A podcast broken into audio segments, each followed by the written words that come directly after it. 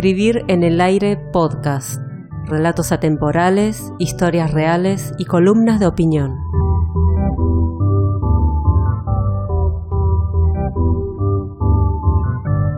¿Por qué no hablas? ¿Qué tenés, Remo? Decime. Hace tiempo te noto raro. Parece que estuvieras enfermo de algo. Sin embargo, no decís nada. Estás más gordo que antes. Mirando a la gente parece que te burlaras de ella. Te he observado aunque te parezca que no. Vos tenés un secreto triste. Donde dice nadie debes ir padre, o algo así. No era una tumba, sino un nicho, allá arriba, inalcanzable. Es milagroso que no se mate. Apenas apoya un pie, el suelo le exige brincos gigantescos que nunca ha dado en su vida.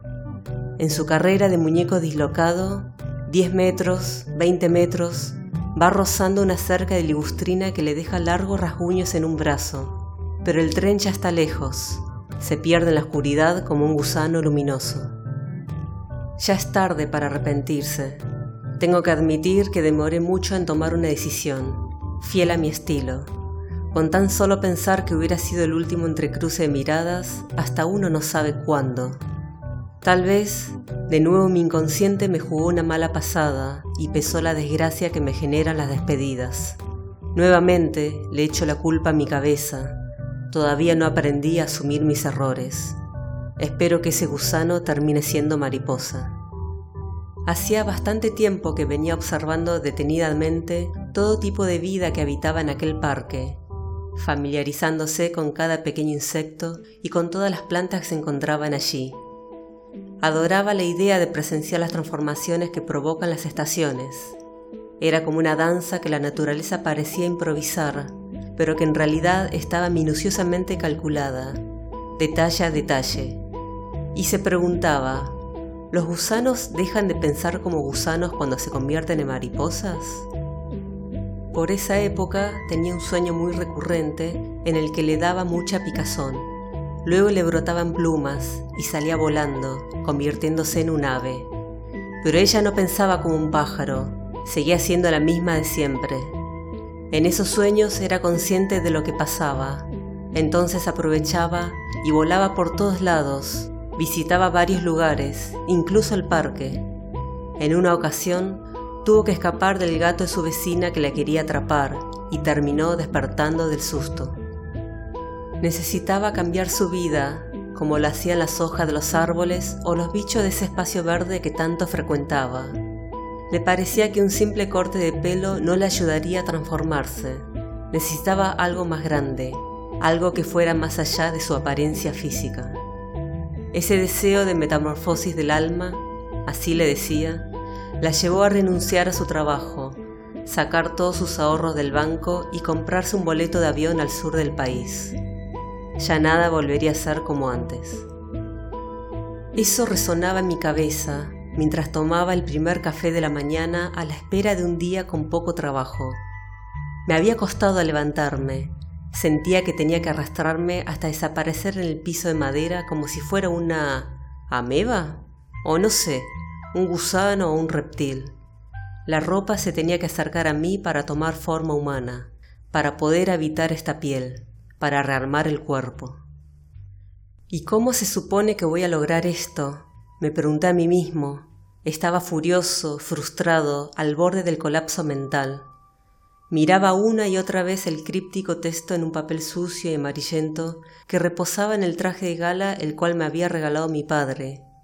Lloré como pude, sin lágrimas por supuesto, y volteé mi cuerpo para otro lado como si tal cosa me diera un respiro de mi tormento.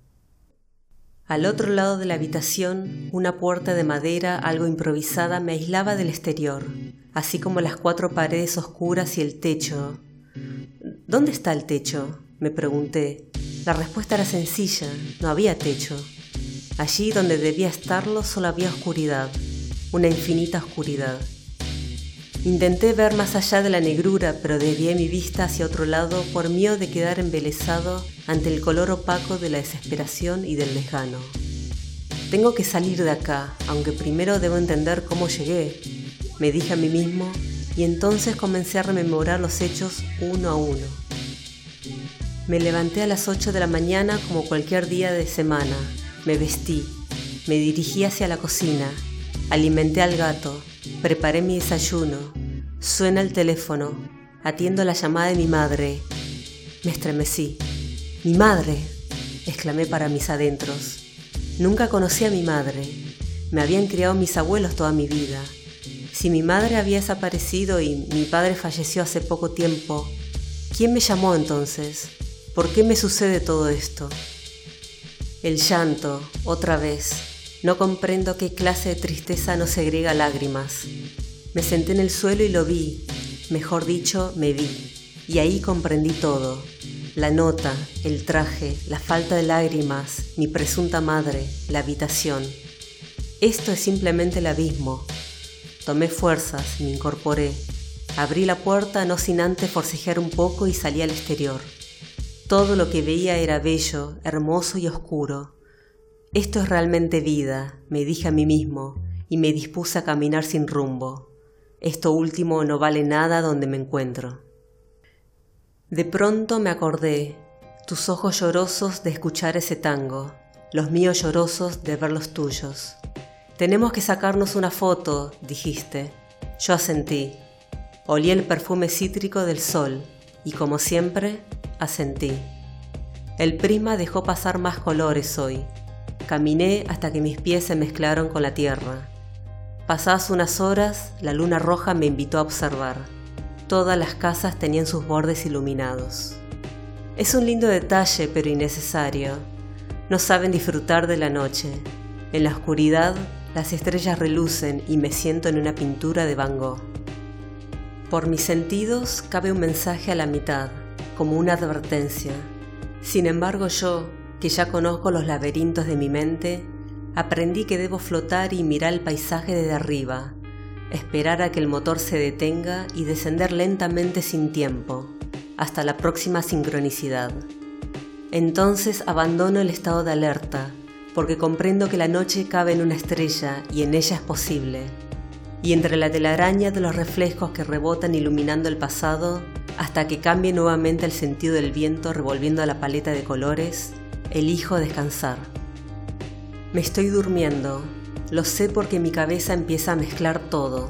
Por segundos siento con seguridad que estoy en mi cama y puedo mover un pie para corroborar que el gato sigue ahí, en la punta, pero luego abandono la posición horizontal y paso a un lugar donde venden productos de limpieza.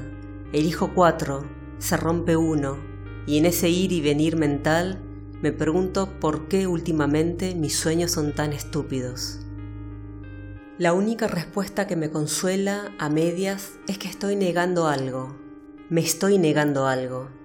De ahí en más, el sueño es una especie de análisis de la primera parte, Busco en falsos acontecimientos de la infancia alguna ruptura verdadera, una escena de la película que estaba viendo justo antes de dormirme, convertida en un recuerdo vívido. Cuando siento que estoy a punto de descubrir el significado, cuando lo tengo en la punta de la lengua, con sus respectivas asociaciones y argumentación necesaria, me despierto. Hago todo lo posible por retomarlo. Cierro los ojos, respiro profundo, rescato algunos retazos, me regocijo por un instante en ello, pero es inevitable, ya estoy fuera del sueño. Y es ahí que me doy cuenta que solo el sueño puede explicarme lo que despierto no me da respuestas válidas. Pero ¿por qué? ¿Por qué un sueño puede descifrar cosas que no logro entender o encontrar despierto? Debería funcionar al revés.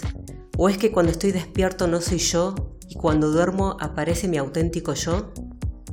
Tal vez la solución sea caminar sonámbulo por la vida, tal vez vivir en un sueño perpetuo, donde mi subconsciente se apodera de la fantasía. Entonces podré volar sin necesidad de invenciones humanas y respirar bajo el agua. Tal vez pueda escapar para siempre de la mundana rutina que me atrapa hasta el cansancio. Tal vez vivir en un mundo hecho de algodón de azúcar y flores de colores, o estrellas que no queman, o donde mi canción favorita no tenga nunca principio ni final. Y estar ahí, justo en ese lugar, en su inmensidad que abraza, en un placer que ahoga, en un tiempo suspendido, flotando en esa eternidad que incluso asusta. Asusta lo que a veces veo en sus ojos, la inseguridad, la indecisión que reflejan su mirada, que en ese momento se torna húmeda y movediza. Quisiera decirle algo para sacudirlo de ese estado, pero sé que le causaría pudor. Las mejillas se le encenderían y lo harían verse como un niño triste, imagen que ambos detestaríamos. Nos hemos sentido obligados a mostrarnos de forma perfecta ante los ojos expectantes de quienes nos juzgarán, cual animales esperando la cacería. Siempre complacientes, olvidándonos ser felices, hemos construido una imagen ante el mundo siendo difícil cambiarla. Nadie nos ha entrenado para esto. Simplemente aprendimos por imitación, tapando lo más profundo de nuestro ser, sin imaginarnos que esto implicaría nuestra destrucción. Nuestros nacimientos han sido funcionales a un sistema poco amigo de nuestras necesidades y la de nuestras madres parturientas.